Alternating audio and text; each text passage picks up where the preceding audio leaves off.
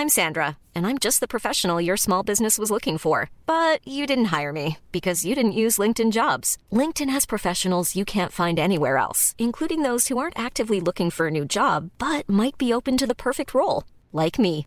In a given month, over 70% of LinkedIn users don't visit other leading job sites. So if you're not looking on LinkedIn, you'll miss out on great candidates like Sandra. Start hiring professionals like a professional. Post your free job on linkedin.com/people today.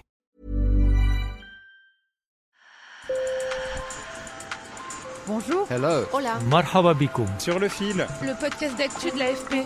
des nouvelles choisies pour vous sur notre fil info. On vous emmène aujourd'hui à Bucarest en Roumanie. Là-bas, de jeunes développeurs viennent en aide aux réfugiés ukrainiens. Quand la guerre a éclaté en Ukraine, 500 volontaires venus des quatre coins du monde se sont mobilisés pour lancer un site permettant de guider les réfugiés ukrainiens arrivant en Roumanie. Et le projet est une réussite. En deux mois, plus d'un million de personnes ont consulté le site.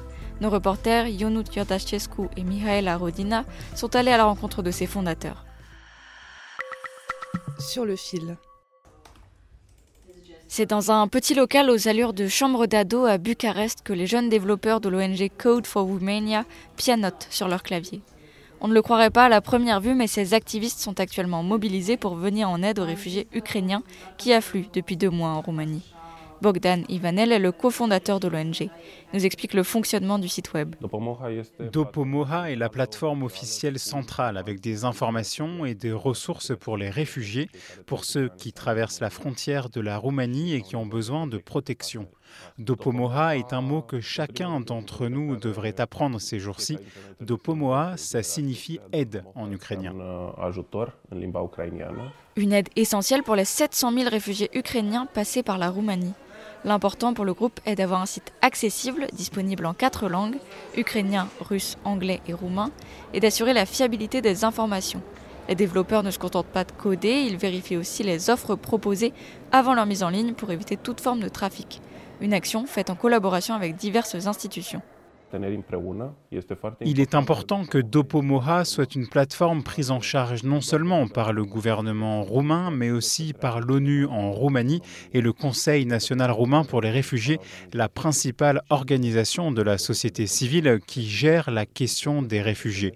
De ce point de vue, c'est une collaboration que l'on ne trouve dans aucun autre pays. Aujourd'hui, l'ONG travaille avec le gouvernement, mais cela n'a pas toujours été le cas. Elle a été fondée en 2015 suite à un tragique incendie dans une discothèque causant la mort de 64 personnes. Cet incident avait suscité une vague de colère contre la corruption et les défaillances des administrations. Face à ce constat, quatre jeunes codeurs roumains expatriés aux Pays-Bas ont décidé de créer une plateforme pour expliquer aux citoyens expatriés comment voter depuis l'étranger. Parmi eux, il y avait Olivia Verea. Eh bien, cette fois-ci, la différence, c'est qu'il y a une énorme pression pour que les plateformes fonctionnent à 100% et tout le temps, et qu'elles soient opérationnelles. Mais en fait, techniquement, le processus est le même. Ça fait six ans qu'on travaille dans le domaine de la technologie et des interventions civiques, et notamment dans les situations d'urgence. Réagir dans l'urgence, c'est devenu la spécialité de ces geeks. Dès le début de la pandémie, ils ont par exemple lancé une plateforme pour informer les citoyens. Avant, ils travaillaient sur un site d'info en cas de séisme, un problème récurrent dans le pays selon Bogdan Ivanel.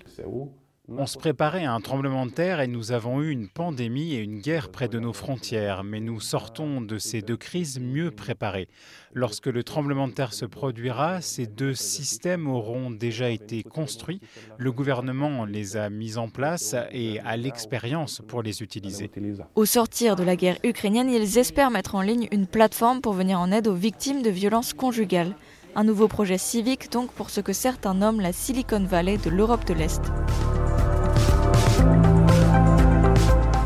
Sur le fil revient demain. Merci de nous avoir écoutés. Si vous aimez le podcast, mettez-nous des étoiles dans votre appli préférée et abonnez-vous. Bonne journée